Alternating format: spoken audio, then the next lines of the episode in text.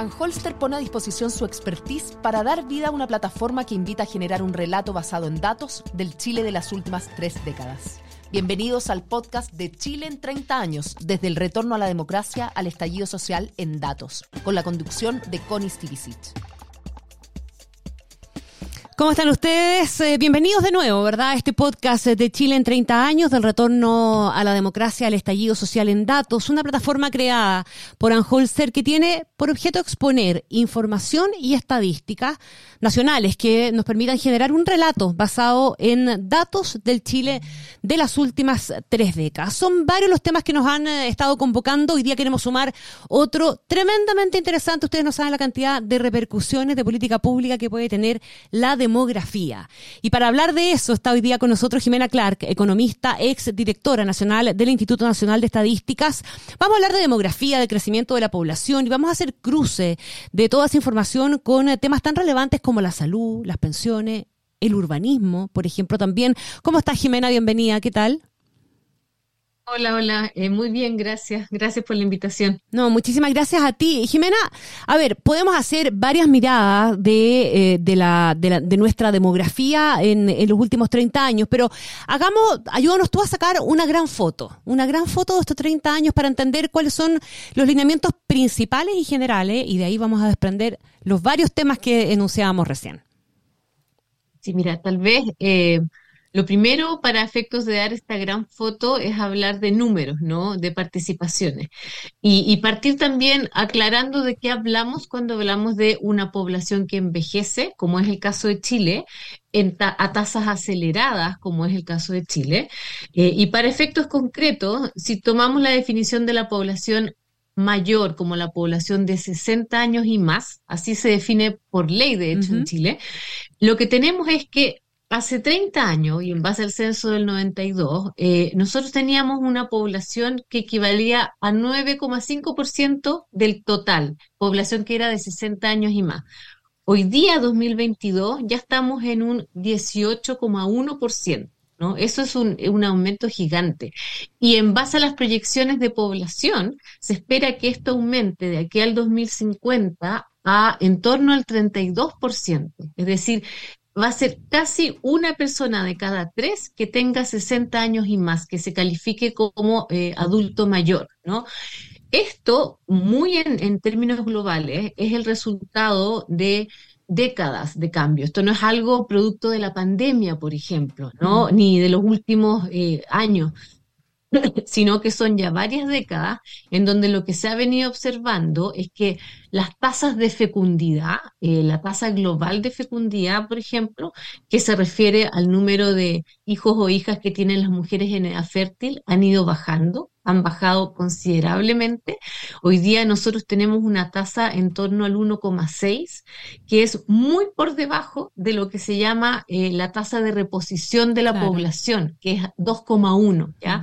Nosotros esto lo venimos experimentando desde el, desde el siglo pasado realmente, eh, y en el año 2000 cruzamos esa barrera del 2,1. A partir de ahí, eh, desde antes veníamos bajando. Imagínate que en, en los años 60, solo para que tengas una idea, esta tasa era de 5,4 hijos por mujer en edad fértil. Hoy día es de 1,6. Y desde el 2000 en adelante estamos por debajo de esta tasa de reposición de la población. Déjame parar un segundo. ¿Qué significa esto? Déjame parar sí. un segundito ahí, un segundito, pa, pa, porque después se nos, se nos, van quedando atrás las ideas.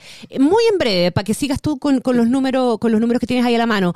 Un par de razones que explican ese, ese fenómeno. Me imagino que la mayor participación de la mujer en el mundo del trabajo y otras cosas más, pero en tu visión, ¿cuáles son las principales razones? Es, un, es, un, es, es, bien multifactorial, ciertamente. Eh, ha habido todo un cambio cultural, ha habido una inserción de la mujer en el mercado laboral, que si tú lo combinas, por ejemplo, con la desigualdad que, que, se veía de antes y que se sigue viendo hoy día en términos de las responsabilidades en los hogares, ¿no? Eh, en términos, por ejemplo, cuando tienes una familia hombre-mujer y hay que cuidar a hijos o hay que cuidar a mayores, ¿no? Normalmente el peso de eso está en la mujer, uh -huh. lo cual dificulta muchísimo la intención de insertarse en el mercado laboral y a la vez cumplir con todas esas responsabilidades. Entonces, claro. la, hay que tomar decisiones. hay una serie de otros aspectos también, por ejemplo, el acceso a la mujer eh, a la educación superior, ¿no? Que también ha abierto la puerta a una mayor inserción laboral eh, y a tener otros objetivos, no solo casarse y tener hijos como era hace 50 años atrás eh, y, o 40 años atrás incluso, ¿no? entonces son cambios culturales, cambios económicos que han ido generando eh, esta tasa eh, global de fecundidad que cae, cae, cae, y que ciertamente no es que sea culpa de la mujer, ¿ah? yo, menciono a la mujer, pero esto es un tema de la sociedad finalmente. Por supuesto. Al mismo tiempo, al mismo tiempo, eh, ciertamente nuestro sistema de salud primario ha mejorado muchísimo. Las tasas de mortalidad infantil han caído. Nosotros en Chile tenemos muy buenos indicadores eh, y la salud primaria también eh, ha mejorado muchísimo, más allá de las quejas que hoy día podamos tener, pero, pero todo lo que tiene que ver con el, manejo eh, de enfermedades infecciosas, eso ya no es tema. Y de hecho la gente en Chile ya no se muere principalmente por tipos de enfermedades infecciosas, sino por, por otro tipo de mm, razones. Mm. Con lo cual la población vive más años y la expectativa de vida sí lo refleja, de hecho, ¿no? Entonces todo eso se configura en un envejecimiento de la población de Chile y, a tasas aceleradas. Ahora, a tasas aceleradas, mucho más aceleradas que las decisiones de política pública, eso es un hecho, ¿verdad? O sea, tenemos probablemente una demografía mucho más OCDE que las políticas públicas que hemos venido generando en el tiempo. Eh, yo nombraba al principio que esto tiene efectos súper eh, eh, vitales, en definitiva, en temas de salud, en temas de pensiones, por supuesto, y también en, en, tema, en temas urbanos. vamos un poquitito de a uno porque para entender también cómo la política pública se ha venido quedando atrás ante este eh, avance bien avasallador de, del, envejecimiento de la población. Sí, mira, para complementar, y, es lamentable lo que tú dices, pero es cierto, la política pública hoy día ni siquiera está dando eh, respuesta a la necesidad de hoy. En un contexto en que nosotros debiéramos estar pensando no en el hoy, sino que en los próximos 20, 30 años, ¿no? Porque estos no son cambios rápidos. Eh, por ejemplo, en, en, términos de salud, Claramente aquí lo que tenemos es una presión gigante y que se agravó además con la pandemia. Aquí sí que hay un efecto de pandemia eh, en las necesidades de atención médica que tiene esta población adulta. ¿no? Y aquí uno puede pensar, por ejemplo, en qué tipo de especialidad médica es la que atiende a las personas y tenemos a los geriatras. Pero resulta que tenemos un número. Tenemos entre comillas, dices tú a los geriatras. Ah, los tenemos entre comillas, porque la tasa, te, escuchaba el otro día algo, es realmente insólita, da el número, porque de verdad es, para no creerlo. Es insólita, mira, eh, en base a un, a un, par de datos de, unos años, de, unos años atrás, realmente teníamos en torno a. Em, creo que eran 123 geriatras mm. en el año, en el 2020. Esto no cambia mucho de un año a otro, ¿no? Para una población supongamos que pensamos en los de 65 años y más, ¿no? Que mm. son los que eh, hoy en día están pensando más bien en geriatras, no tanto de 60 años.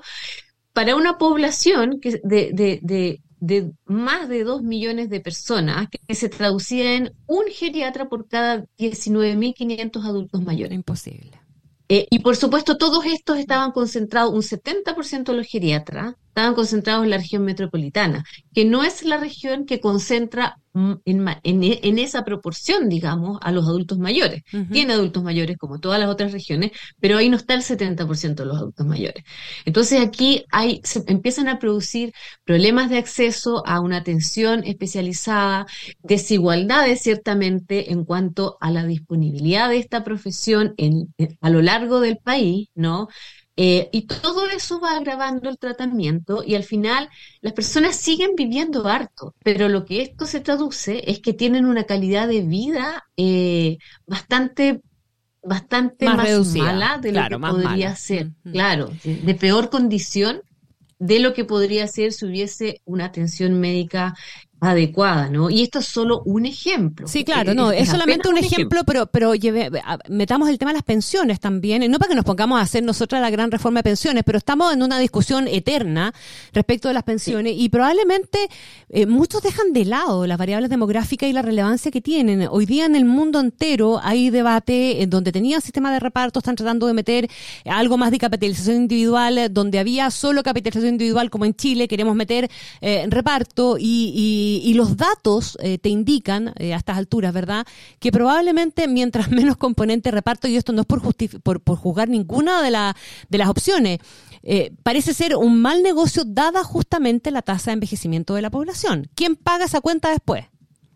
Sí, así es. Y, pero yo te diría lo siguiente. Hoy día eh, eh, yo no, he escuchado a, alguien que diga que la propuesta es un sistema de reparto, ¿no? De hecho, si uno mira en el último, qué sé yo, 20, 30 años, eh, muchos de los países que tenían sistemas de reparto han migrado a un sistema mixto, que es la, el ahorro individual más contribución del Estado, porque ciertamente los ahorros individuales eh, se van quedando cortos en la medida que la población va envejeciendo.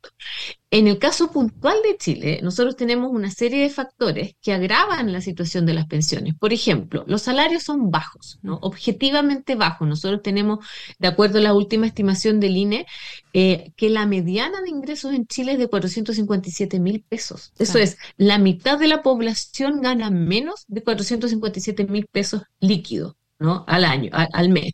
Entonces, Piensa tú cuánto puedes ahorrar con ese nivel de sueldo. Ese es un tema. Después tenemos lagunas previsionales que mm. afectan claramente más a las mujeres que a los hombres por este tema de la corresponsabilidad y la carga excesiva de labores de cuidado que muchas veces se asignan a las mujeres y que se traduce además en que tienen menor participación laboral y con más lagunas. Después tenemos una tasa de cotización que es baja, que es insuficiente, que quedó baja en la medida que nuestras expectativas de vida fueron creciendo y nosotros como población hemos ido envejeciendo. Eh, y también tenemos una edad de jubilación que perfectamente podría ser más alto, que sabemos que en todo caso que es algo muy sensible políticamente, es cosa de ver lo que está pasando en, Francia, ¿no? Eh, pero que, pero que, a ver, por un lado es una, una, una edad definida legalmente como jubilación, es baja, pero por otro, no es obvio que las personas que llegan a esa edad tengan que jubilar, ¿no? Entonces aquí también hay un tema cultural y de prácticas muchas veces eh, que se da por hecho que la persona tiene que jubilar a esa edad y no es necesariamente así, ¿no? Em, y todo eso, por supuesto, eh, en un sistema que tenemos de ahorro, principalmente de ahorro obligatorio, con un componente de solidaridad que se introdujo el 2008, que es muy bien, que ha sido muy bienvenido, pero que queda corto en este contexto de cambio demográfico que estamos teniendo. Mm. Entonces ahí hay una, hay una necesidad urgente, por un lado, de una vez por todas definir una reforma, consensuar una reforma, pero una reforma, tengo que decir, que no solo mire de aquí a los próximos 15, 20 años, sino que tome en cuenta la realidad actual. Entonces, de alguna manera, hay que hacer las dos cosas al mismo tiempo, porque la gente de edad no puede esperar 15 o 20 años para que la nueva reforma genere mejores pensiones. Ellos tienen las necesidades hoy día. Entonces son dos frentes que tiene que abordar hoy día la propuesta de reforma que se, que se termine por definir. Estamos conversando con la economista Jimena Clark a propósito de la mirada de los 30 años en, materia demográfica. Hablamos algo de salud, algo de pensiones y el impacto que tiene el envejecimiento de la, de la población, pero déjame llevarte a otro terreno y, y, qué mirada podemos hacer también de los 30 años, porque pareciera que el tema del envejecimiento de la población apareció de un minuto para otro y eso convengamos en que es imposible, ¿verdad? Ninguna población envejece de un minuto para otro. Estos son procesos bastante lentos en, en el tiempo, pero como que nos estuviéramos recién enterando. Eh, y claro, en el, en el capítulo salud, en el capítulo pensiones, pareciera ser un tema bastante ausente del debate público y ni hablar de temas como, por ejemplo, el urbanismo, el diseño de las ciudades, el cómo pensar en los espacios públicos, eh, asumiendo que vamos a tener un porcentaje cada vez mayor de población de, cuarta edad, si, si lo queremos poner en, en, en, términos más coloquiales o más conocidos. Sí, sí, mira, a ver, esto ciertamente requiere eh, un enfoque absolutamente integral. Uno suele eh, pensar en salud, en pensiones, que es lo más urgente, pero como tú muy bien dices, hay toda una conceptualización respecto de la calidad de vida que las personas mayores están teniendo y cómo puede mejorar eso. Y eso incluye, por un lado, todo lo asociado a definiciones eh, de urbanismo, de manera que las que de alguna manera eh, haya una especie de enfoque de derechos, ¿no? A la hora de definir eh, cómo se, cómo, cómo, cómo, se se mejoran las ciudades, cómo se amplían las ciudades, qué tan fáciles son los accesos, ¿no? Eh, para las personas mayores. Pero también, no nos olvidemos, hay otros aspectos, por ejemplo, el tema laboral, ¿no? Eh, hoy en día se habla, eh, digamos, es perfectamente factible generar reinserción muchas veces de personas que han, estado, digamos, han pasado ya la edad de jubilación con tipos de trabajo eh, ad hoc, ciertamente, pero para eso se requiere hacer toda una capacitación continua en los años previos. O sea, tú dices, pareciera que hoy día nos dimos cuenta que eh, la población está envejeciendo. Y eso efectivamente no es así. Lo que pasa es que hoy día se nota eh, en forma bastante más palpable que nuestra pirámide poblacional, que, normalmente es un formato de pirámide con personas eh, de baja edad, eh, representando una alta proporción de la población, igual que una pirámide, ¿no? Hoy día está cambiando groseramente, por decirlo de una forma, dramáticamente, eh, y ya no es una pirámide, es más bien un barril, ¿no? Entonces, es más ancha la parte central, en donde hay todavía personas en edad de trabajar y eso se le, que pueden de alguna manera, em, de alguna manera... Eh, sostener a lo que está arriba, digamos. Sostener, muy buena palabra, sostener a la, a, la, a la población adulta mayor, ¿no? Pero ese, ese, esa proporción de personas pareciera que desde un punto de vista demográfico se está agotando. Entonces, por eso se nota más hoy día que la población empieza a envejecer, ¿no? Eh, y, como dije antes, eh, además que estamos con el tema de pensiones, eh, que evidentemente pone en, el tapete la, presión que se nos viene asociado a esta población que envejece.